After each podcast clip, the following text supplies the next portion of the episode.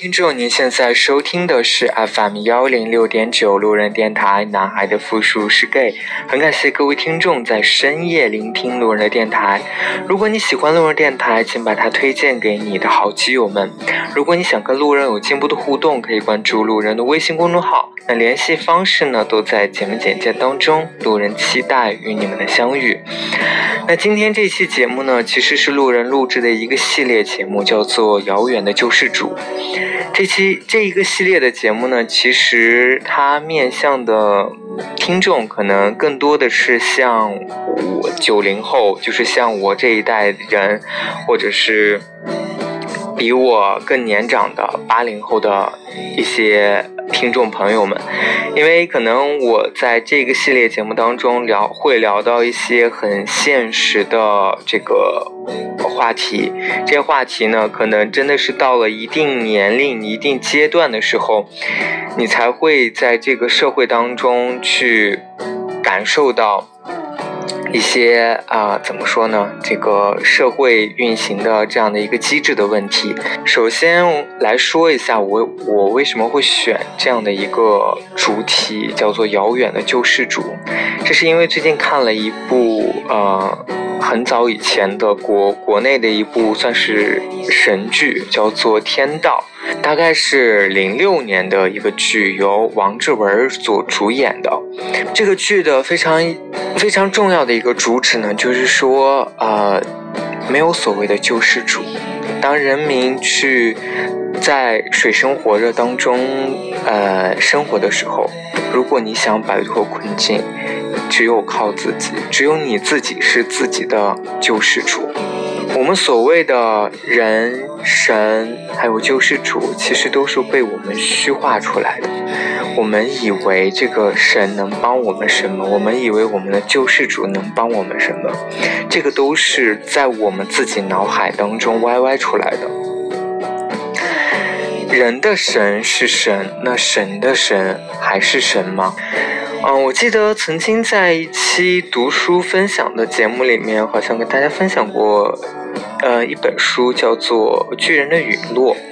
那这本书当中呢，其中有一个思想主旨，也也是跟这部剧有异曲同工之妙。当时这个桥段是这样写的：，就是女主他们家是非常虔诚的这个基督教徒，呃，女主呢又在一个。啊，怎么说呢？相当于一个公爵家里做帮佣，嗯，于是狗血的剧情就发生了，就是这个女主跟这个公爵呢，啊，发生了爱情，而且女主意外怀孕了。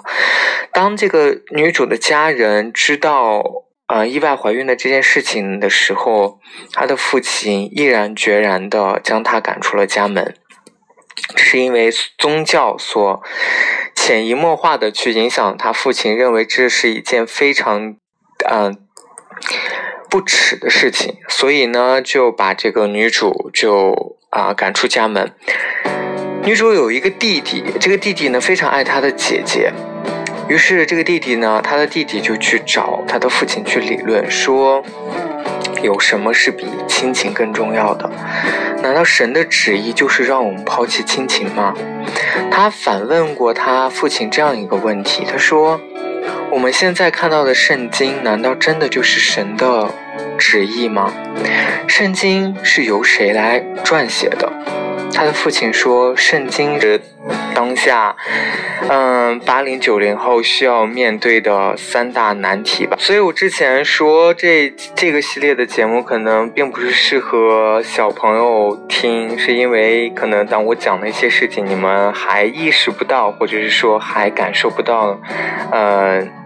我们所能经历的一些东西，因为你们现在还是说好听一点，你们现在还是呃温室里的花朵，没有感受到真的现实的残酷。那我这三期节目呢，其实中心思想真的还是跟。救世主有关系，希望大家能够听了我的节目去认清什么是救世主，是不是真的有着所谓的救世主？在我们民众心中以为的这些救世主，难道真的就能救我们吗？那今天的第一期节目呢，我会讲买房这件事情。其实，买房子是我从工作以来到现在，呃，非常明确、非常确定的一件事情。即使在我工作的这段，就可能我从毕业到现在工作快将近五年的样子，我也是有看到，就是中国国内的这个房地产的这个行情的起起伏伏。可能以前不会有这么多的感触，但是现在再去真正想要去买房子了，会认真对待这件事情。嗯，所以也是做了一些功课，就真的把房地产的这个算是一个前世今生，可以给大家分享一下。在中国呀，长期以来人们都会有一个共同的认识，就是安居才能乐业。买房子是人在某处落地生根的第一需求，即使落寞也能成为提供庇护、满足安全的需求。房地产从真正的改革到至今，基本上应该发展了大概嗯三十年。就我们现在可以呃说，我们的房地产现在也只是步入下半场的阶段。那这三十年呢，其实我们是经历了上半场跟。中场休息的这个阶段，首先来说一下上半场吧。其实，在八十年代初的时候。我们就开始呃启动了这个房地产改革的这件事情。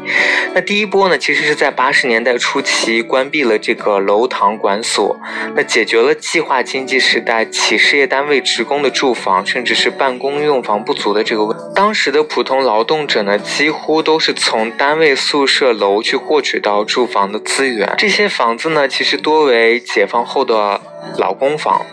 那即使在当时企业效益非常好的，能够自建住房的这种呢，但是供给量也非常的少，而且人均面积也非常的就是非常的小。在这一波当中呢，因为基础设施的这个建设投资的增加，而且尤其是当时。咱们国内还处于一个计划经济的这种大背景下，那我们所有的这个建筑材料啊，比如说钢筋、水泥、砖这些，因为在计划经济呃情况下，它的产能是不足的，所以呢，对于这些嗯材料的需求的增加，导导致了这个价格的上涨，造成了非常严重的这个通货膨胀。那同时呢，因为通货膨胀的产生，造成了这个啊人的购买力、个人的购买力、消费能力就下降了很多，而且当时嗯大部分的这个住房还是来自于说这种啊单位提供的福利房。我找到了一个一九八九年的一份这个，这应该是人民日报的一个新闻吧。他当时是这么描述的：他说，他的大标题呢叫做“房价猛涨，百姓望楼兴叹，势在必控，国家正拟拟法拟法规定”。当时的情形是什么样的呢？他说，嗯。他说是买房对普通干部来说，有人打个比喻，犹如从夜空里掏夜空里摘颗星星。今年一月，上海住宅市场每年哦年初出售了一万一千多套住房，成交不到百分不到十分之一，幢幢楼房无人买，几十万。几十万平方米的新住宅空空荡荡，原因是价格昂贵，每平方米最高价已达两千三百元，令人瞠目结舌。北京最新提供两万多平方米的住房，每平方米为一千六百元到一千九百元，若买两两居室，少说也要六万元。一名大学生从参加工作起，就日日节食节衣缩食，每月能够存储大概。五十九块钱，也是最高极限，需要一百年才能买上一个两居室。所以大家想一想，这是一九八九年的新闻，再想想现在，我们已经步入了二零一八年，整整三十多年的时间，历史总是惊人的相似。现在的房子，大家还觉得能买得起吗？一样是买不起。我们家因为是呃父母算是这个啊怎么说政企单位的员工，所以也确实赶上了这一波说就是单位分房的呃这个优，就算是一个便利吧。所以我从小到大在家里面住的时候，就在新疆生活的时候，基本上都是所谓的这种单立单位的福利分房，但这个也后面也改革了，我待会儿会说。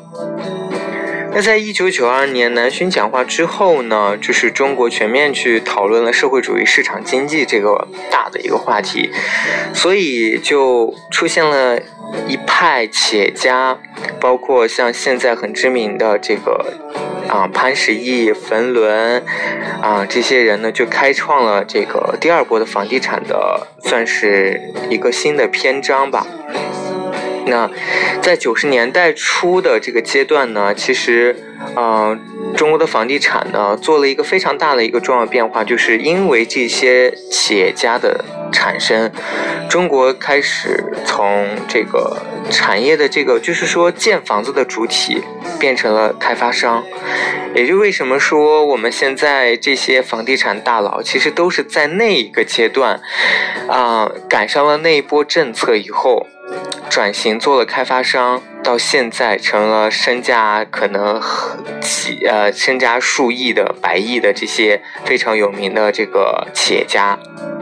但在当时呢，其实这个九十年代初期的时候，房地产只有市场经济的名，但是没有它的实。当时啊，这个呃，银行大量的去放贷，就是放给了这个房地产的开发商，所以呢，大兴的修筑这些新的这个楼盘。我记得当时，嗯。当时其实中国不是没有经历过这个房价暴跌的时候。当时有一个特别、特别、特别生动的例子，就是这个海南。海南的这个房地产其实是经历过了好几次的这个波折。嗯，以前海南的房价其实是很高的，后来就是基本上拦压，就是。拦腰斩断了，就是算是一个暴跌的过程。那也就是发生在这个，在这个时期。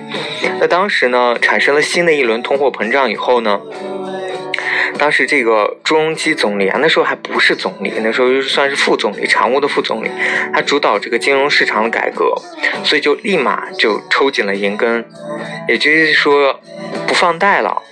那房地产呢，就就跟现在其实是一样的，大家就想象一下，就是房地产开发商面临的银行抽贷，同时又没有理财、信托等金融手段，所以到了一九九五年的时候呢，房地产的泡沫就迅速破裂了。其实到现在你会发现，今年房地产开发商他也日子也不好过，不好过的原因其实也是因为国家的政策让他。银行抽贷，就是你没有更好的融资渠道去获得钱，去拿地，然后去做开发，所以现在大的什么开发商都在拼命的去加快建房子，开始这个倾销房子，是这样的。随后呢，这个。啊，一九九八年的时候呢，这个朱镕基总理就正式上台了。当时也是我们正在国内经历这个亚洲金融危机的这个时期。那面对这样的经济危机，那需要去扩大内需。当时内需有一个非常严重的一个问题，就是因为啊人民币不贬值，所以出口受到了很大的影响。就国内的消费就整个就算是非常的萧条。所以当时呢，朱总朱镕基总理上台以后，为了扩大内需呢，就实行了这个全面的房改。他的意思就是，一方面让。政府呀，要出让这个土地去鼓励民众买房，在供应端跟需求端都做了一些改变。那在需求端呢，其实它就是制定了这个实施房改的这个方案，就是以一九九八年的十二月三十一日为这个时间点，对于该时间点之前的参加工作的。老人呢，就实行职工住房的补贴制度，实行住房分配货币化。这个是什么意思呢？就像我家一样，就是我家当时，呃，分房就是单位分房以后，我们去做了一个置换。这个置换呢，就是你掏一些钱。当时因为这些房子以前的房子呀。在没有改革之前的房子是没有房本之说的，就是这个房子是单位提供给你的，你就住可以了。但是这个房子的产权是不归你的。但是后面做了一个房改，这个房改呢，就是说你在这个你比如说在一九九八年十二月三十一日之前工作的这些人，我政府，我开发商给你。给你开发好的房子，我政府可以给你补贴。比如说这套房子价值十万块钱，你用你现在在住的这房这套房子抵八万块钱，只要你再交三万块钱的样子，两万块钱的样子，你就可以换到一个商品住房。这个住房是你有产权的，是你可以办得到这个呃房本的这套房子。所以他当时是做了这么一个改革，然后对于，呃，之后参加工作的这些新人呢，就采取了住房公积金的这个办法，也就是一直沿用到现在了。所以在这个时期呢，政策的这个势头很猛，政府发放补贴，那八万块钱其实就是政府的补贴，明确了私有的产权，也就是你拿到房子以后，你可以去办理你的房本，同时剥夺了集体单位集资自建住房的这个权利。用通过这一系列的政策呢，激活了需求端，就是货真价实的启动了，算是房地产的这个所谓的市场经济。这就是房地可以说是房地产市场经济的一个前身，就是这样来的。但但是这其实不是一个，呃，房地产真正步入一个黄金时期的一个阶段。那。真正这个房改大概花了将近五年的时间，就是才把所有的这个存量转换成，就是存量的这个房置被置换掉。嗯，那个时候可能还有很多人不去理解不了，就是说我现在有的住，呃，单位给我提供住房，我为什么要那一纸凭证？我为什么要买一个自己产权的这个房子？那个时候其实很多人不理解这个，但是随着就是。拿到房本的人，搬进新房子的人，住到大房子、亮堂房子里的人越来越多了。这些以前还住老老的这个筒子楼的这些，呃，住着单位员工宿舍的这些人，他才会渐渐意识到说，哦，好像我希望有更好的居住环境，去更好的居住条件。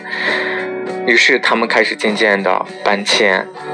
是这样的一个过程。同时，我们知道九八年经历了一个非常大的一个呃企业的改革，也就是算是一个失业潮，有很多这种国企破产了，啊，那很多人失业了，也是在这个时代，在这个时期，有很多人所谓的这个下海经商，那。那我们知道，在二零零一年出现了一个非常大的一个事情，就是九幺幺的这个这个事件。所以，这个恐怖袭击到美国以后呢，美国放弃了对中国的直接敌对的状态，转而给予了中国很多的优惠措施。所以那个时候，所以中国也是在这个时间点才有了真正的所谓的喘息的机会，来去大力的发展经济。使中国的经济对外出口有了这个喘息的机会，并且在国际的这个贸易体系当中呢，取得了比较主导性的这个收益，带动了经济整整体的这个增长。所以那个时候，所谓的下岗工人看似是很不幸的一件事情，但是赶上了这波经济的增长，赶赶上了这波国内的行情。当时下海经商的人，其实到现在来看，都是已经。身家非常非常庞大的这些算是 高净值群体的人，所以那个时期这些人也赚到钱以后，他们也会把这个钱转换成这个，也会去投资到房地产，也会去买房，去改善他的这个住房环境。零八年之后呢，其实中国是做了一个呃，怎么说呢？就是中国的经济开始下降了。那当时这个国家为了就是刺激我这个经济的这个增速，再来提高。那就实行了这个四万亿的政策，四万亿呢，就是说我这个钱要大批的去借给，啊，比如说房地产，借给这个基建投资等等这些啊，要把这个钱花出去，开始所以那个时候我们会有很多的，就是盖了很多的新楼，然后新建了很多机场、地铁。其实房价的上涨有一个非常重要的一个原因，就是基础设施的改善。什么叫基础设施的改善？就是你所在的城市交通便利了，有了机场了，有了地铁了，有了这个高铁之类的这些，你就会这个会带动你这个城市的经济会有快速的发展，因为交通一定是让你这个。交通的发达一定是让你这个城市有了更多的这个渠道去对外输出，或者是对内输出、对内引入。比如说人才的引入，它会更便捷的到达你这个城市，所以对于人才来说它是有吸引力的。其次就是你的这个东西会更容易的出去出口，因为交通便利了。所以，基础设施的改善一定是推动房价的一个非常重要的原因。所以在零八年以后，我们这个有很大的这个资金投入到了这个基础设施建设当中，啊，所以这也是房价在从零八年以后开始持续上涨的一个很重要的一个原因。所以，其实到了零九年以后呢，就是国家为了抑制房价的过快增长，就出台了一些限购的政策。其实到现在，这个限购的政策也是越来越严。其实，其实中间是有一个波折的，就是说到了一二年的时候，国家因为限购的这个政策，导致了房地产投资这个下降的趋势非常严重，房价也下波下。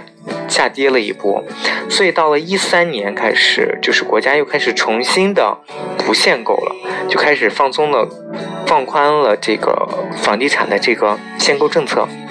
这时候房地产立马由经济开始就是开始回溯了，所以房价又开始上涨。这一波的上涨就导致到我们今天看到的这个局面。这个从一三年到现在，基本上我们的房价又是翻了一倍的样子。所以其实我们现在所处的这个时间段可以说是一个中场房地产中场休息的这么一个阶段。那对于像现在的一些这个限制购买的很严格的限制购买政策来说，那会去。刺激寻租空间的价格的产生，也就是说，我们的租房。那我们现在看到了一个就是比较去年吧，应该说去年比较炒的、比较火的，就是这个各大二线城市在竞相争争相的这个竞争人口，吸引人才，什么大学毕业你就可以落户啊，落户就可以买房等等这些，给这些所谓的这个高端的人才人才引进的这些政策，都是当这个政策性了结以后，就是当我该要的人我都。已经招进来了，啊，我就可以人多了，自然你这个需求不足，你就要去开始。所以房地产呢，现在只是步入了一个中场休息的阶段，下半场还没有开始。那伴随着几大经济带的这个城市发展，所以三四线城市呢，经济会逐渐的沦落。这个沦落其实大家去。看最近的这个，嗯，一些国内的政策出台的政策，也会发现，比如说这个什么，啊，社转税啊，什么这个啊，各各个的这个什么。那税收负重增加的这些新闻，其实你能够大概能够了解到，其实，嗯，有很多的企业的日子，尤其是越小的企业，它的日子越不好过。所以未来三四线城市的没落一定是会更多的。所以你知道，就是。大家都愿意往更好的地方去走。你如果你三四线城市没落了，那你大家都要去往一二线城市去走。无法提供更好的公共服务产品呢，必然会引起这个要素的竞争和流动，也就是人会会未来会整体流向大城市。那资源的配置会面临重新的一个洗牌的一个动作，所以下半场的房价可能还会去继续涨。房子一定是个民生的问题，所以是关于民生的问题，这个老百姓一定会意见很大。房价这么高，老百姓自然是买不起房子，所以意见大家都知道，呃，肯定是所谓的民不聊生。那我们政府也是出，就是怎么说呢？为了都。啊，下发了很多这个文件，那这个文件呢，就是抑制房价的过快上涨，或者抑制房价的上涨等等这些各种限购政策。那主告诉我们说，人人都有居住权，房子是用来住的，不是用来炒的。这其实是一个伪命题。房子包括房屋及房屋所属的土地两个部分。真正房屋本身只有居住价值，而土地是具具备稀稀缺性的，所以决定了土地的投资价值。房地产贵的不是贵在房子上，你造一个房子能有多贵？不贵，而是房房屋下面所属的那块地皮贵在这块地皮。就像说，你上海的一栋房子，跟你在新疆的一栋房子，其实他们俩在建造的成本上，房屋建造成本上是相差不大的。但是为什么价格能够天差地地别？就是因为你这块地是在上海。它值钱，所以你的房子才值钱。所以房子具备了投资与自住的双重属性。以前我们这个经常被攻击的这个人大炮，就是相当于说这个房地产的算是一股清流了。哎，这个任志强说说的没有错。他说，居者有其屋，并不等于说人人享有房屋就是商品房的产权。居住的房屋也不等于说是商品房。为什么这么说呢？就是说，因为现在国家的政策也会推出各式各样的，比如说什么共有产权房、公租房等等，这些东西会让你有产权吗？不会，它只是让你保住了你有一个地方住，但是产权不属于你的。所以现在我们的主为了为了抑制房价的上涨，为了给老百姓一个交代，推出了各式各样的房子，公租房、廉租房、共有产权房，还有这个经济适用房。但是大家去真正问问身边的人啊，如果你住在一二线城市的，真正问问你身边的人，有多少人申请到这样的住房了？我给大家讲一个，嗯，身边的一个真事儿，就是我刚来上海工作的时候，在我呃晚，就是比我稍微晚进来的一个同事是上海本地人，他以前在北京工作，嗯，回上海可能大概一年的样子，他就买了房子。当时我就很，就是其实也不是说很好奇了，因为毕竟是上海人，我觉得在上海买房子也不是一件特别难的事情。但最让我觉得诧异的是，他居然买到了经济适用房，上海的经济适用房。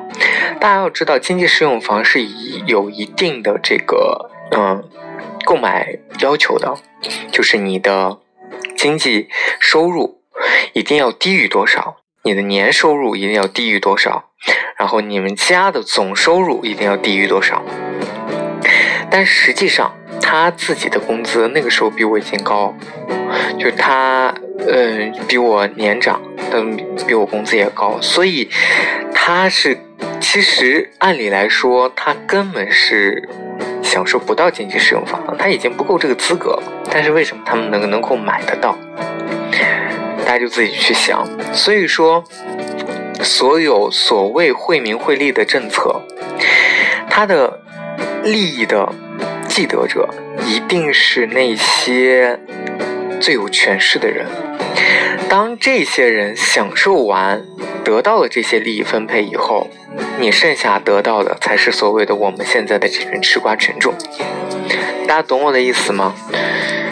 所以说，你指望着这个主来替你做主，其实主真的做不了这个主。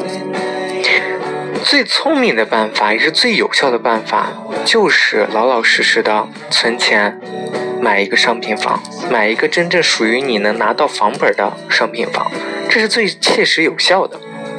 坚决遏制房价上涨是有关下半年经济工作的最新的一个提法之一，这也是主给我们的一个新的一个算是一个交代。字面上其实非常好理解，就是说房价的涨幅为零，下跌也是允许的，下跌一部分也是允许的。看来其实我们的决策者对于房价上涨其实深恶痛绝的，希望能够严控这块市场。当然。房地产也不会死掉。包括限购最厉害的发达的城市，虽然有很多有能力买家，基本上都被。驱逐了，驱逐出了市场。这个群体中还有房票的人，应该说已经没有了。发达的城市房价为什么这么贵？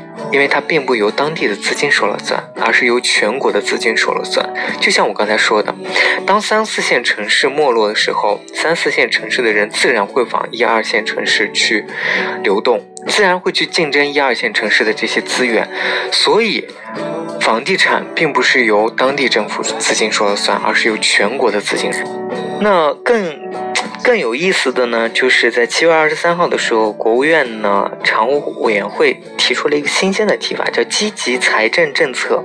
说白了就是多放水一点，就是多给老百姓多多借钱，多多给企业借点钱。大家知道，就是经济发展的三驾马车是什么啊？是这个消费、出口和投资，这是中就是经济发展的三大就是动力。那我们来说这个投资。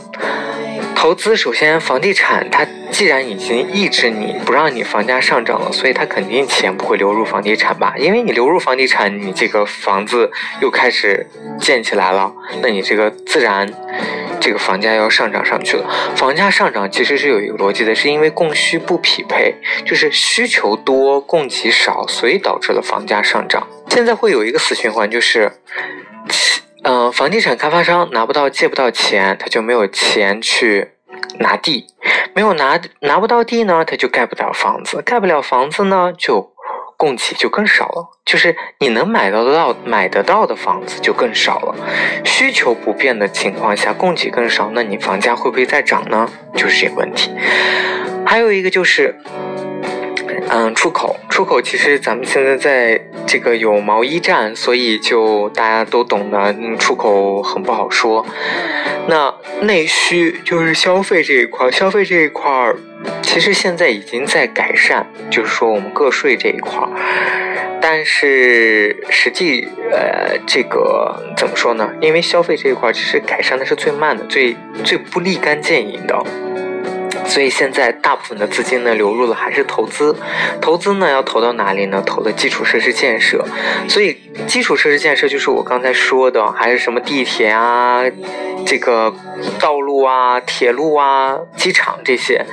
但是你大家去想这样一个逻辑，我刚才其实已经说了，当你的这个所处的这个城市的交通更发达的时候，你的房价能不再涨吗？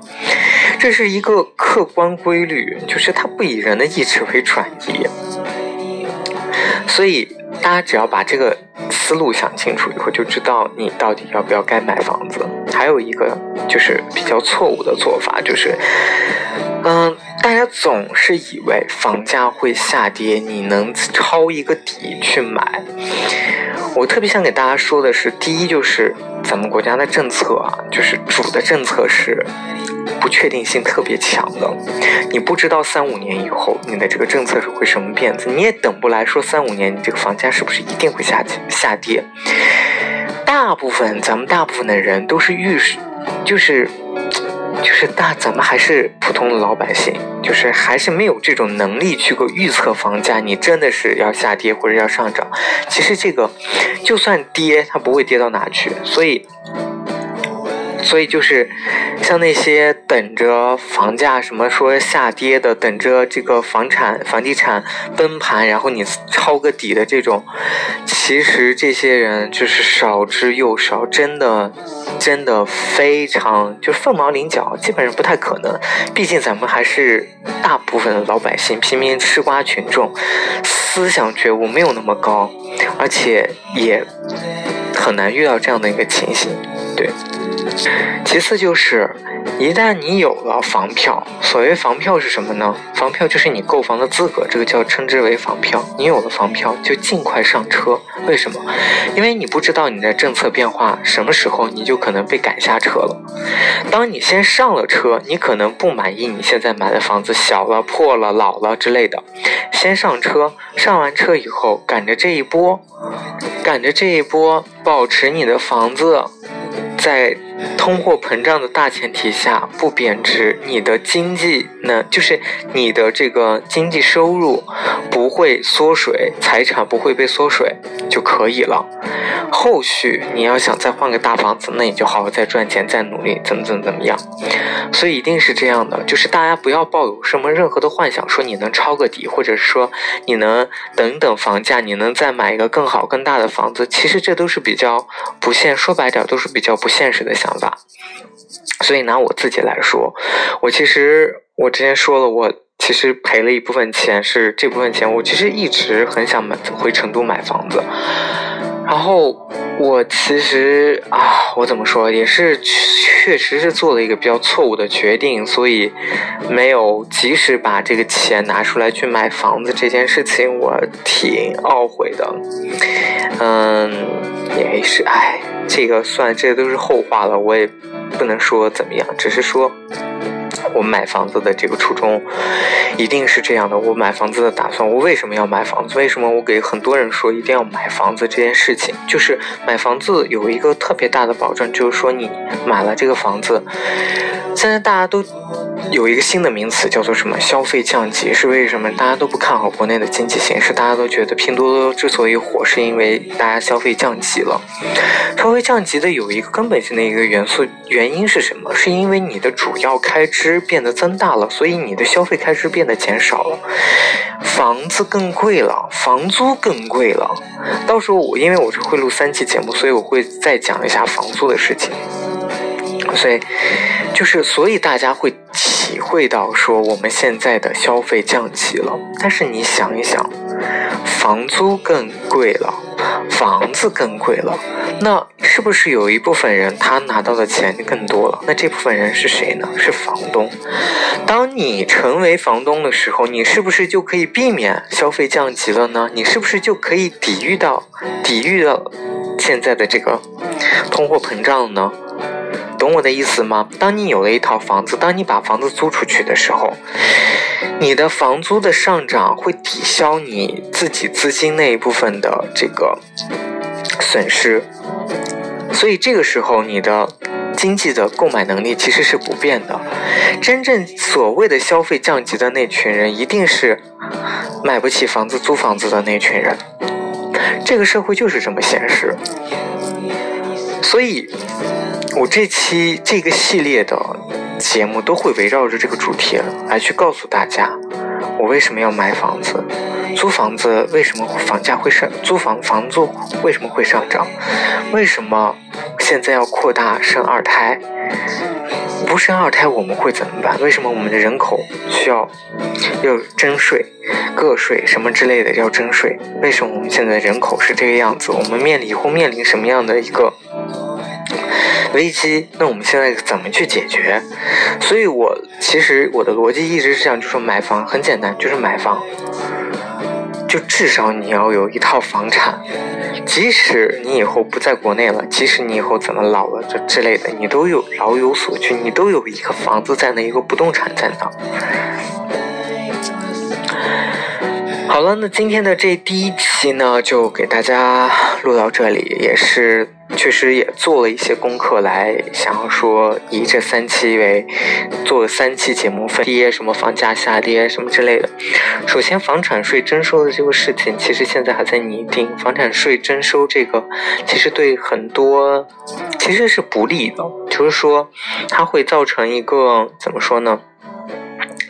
大家都是用脚投票的人，哪个地方征税的房地产的税少，那自然哪个地方人流入的就多。所以各地地方的政府他也会去考考量这个事情。其实因为你相当于说你征收了房地产税以后，你自然是把你所你这个区域当中的人口啊，就是清除了一部分，就把又又相当于说又过了一层筛子，或者又增加了一些门槛。其实房地产税它征收是有需要考量很多问题的。你对于只有一套这种居住自居的这种老百姓征收房地产税，那是不是给这个老百姓增加了？一些经济负担呢，对吧？再有就是，大家就是但凡有点儿有点逻辑的人啊，就是你这么想问题，就是说，假如说我真是一个炒房客，我我要是就是去买这个房子，我肯定是在底部去买它。比如说现在是五千块钱，我开始去炒这个房子，炒炒炒炒到一万块钱，然后我再把它卖掉。这时候我征收了这个房地产税，这个房地产税它要达到多少呢？你要基本上你要征收百分之五十以上。对不对？你征收百分之五十以上，他才能达到说你这个房子才能到五千块钱，或者把另外你一部分的五千块钱赚的五千块钱给你收走，相当于说你没有利润了，那你不卖吗？或者是你更赔本了，你才能去卖。当然，你割肉割到这么大的级别的时候，他才会去考虑说我要卖房子，我要出售房子。对不对？当你只征收百分之三、百分之五这样的，对于这个人来说，他可能不见得对他有什么太大的影响。而且，这个房地产税，我后面在租房的时候依然会想到这个事情。其实对租房也是有影响的。我刚才说的意思就是说，你这个房地产税征收了，但是你。对他只有很丝毫的影响，没有割到他的肉，所以他是不会轻易的把房子交。还有，尤其是咱们是同志群体，所以我会关注一下我们同志群体在买房子方面的一些信息。就是，嗯，其实中国没有明文规定说啊，购房的主体一定是需要有。亲亲缘关系的，比如说你们是夫妻，你们是这个母子啊什么之类的这样亲缘关系，其实并没有这样明确的规定。所以就是，假如说你跟你的同志伴侣，你们俩做好了准备，说一起走下去，你们俩是可以买房子的。即使你们两个是没有亲缘血缘关系的，你们也是可以一起买房子的。尤其是在楼市收紧、普遍限贷限购的这种市场环境下，合伙买房也是这种事情，其实是很多的。所以说，只要符合相关的政策，两个人甚至更多人都是可以购买这个。就是共同购买住房的，但这个这类的房产呢，可能会面临一些风风险，就是说是这样的，就是需要注意几点。第一点就是共有方式，那共有方式呢，包括共同共有和按份共有。虽然合伙买房的出资人姓名是都可以登记在房产证上的，但要在房产证上标明共有方式。简单的来说，共同共有不是。不分份额的大小的共有，就是分割上的原则，就是均分，就是各出各占百分之五十。那按共就是按份共有的原则，其实是按照你的出资比例来去分割的，除非双方约定不按出资比例分割。那第二点就是隐形的共有权人。什么叫隐形的共有权人呢？是指合伙人当中，已如果有已婚的，那其配偶也会对该这该房屋享有一定的权利。就假如说你的同志伴侣有一天结婚了，那你跟你同志伴侣共有的这一套房子，那他的妻子也对这套房子其实是享享有一定的权益的。然后第三个就是主贷款人，银行会对相对更有还款能力的人作为主贷款人，其他出资人为共同贷款人。那主贷款人需要承担其他共同贷款人不能按时还款的风险。同时，当主贷款人不能还款时，银行也会向共同贷款人去催收贷款。其实这也是互相绑定的意思。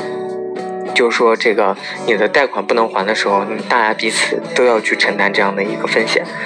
然后第四个就是书面协议，就是最好能签订一份书面协议，需要去公证，否则没有法律效应。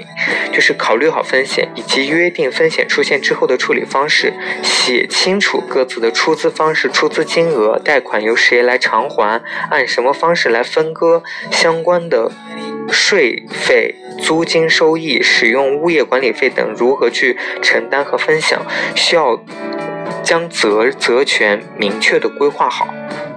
然后再需要说一下的就是，如果你们是一次性付款的话，就只需要你们两个的身份证就可以了；如果你们是商业贷款的话，需要你们两个人的身份证、户口本、收入证明、单身证明；如果你们公积金贷款的话，需要你们两个人的身份证、户口本、收入证明、单身证，还有居住证明，还有这个公积金的这个缴存单。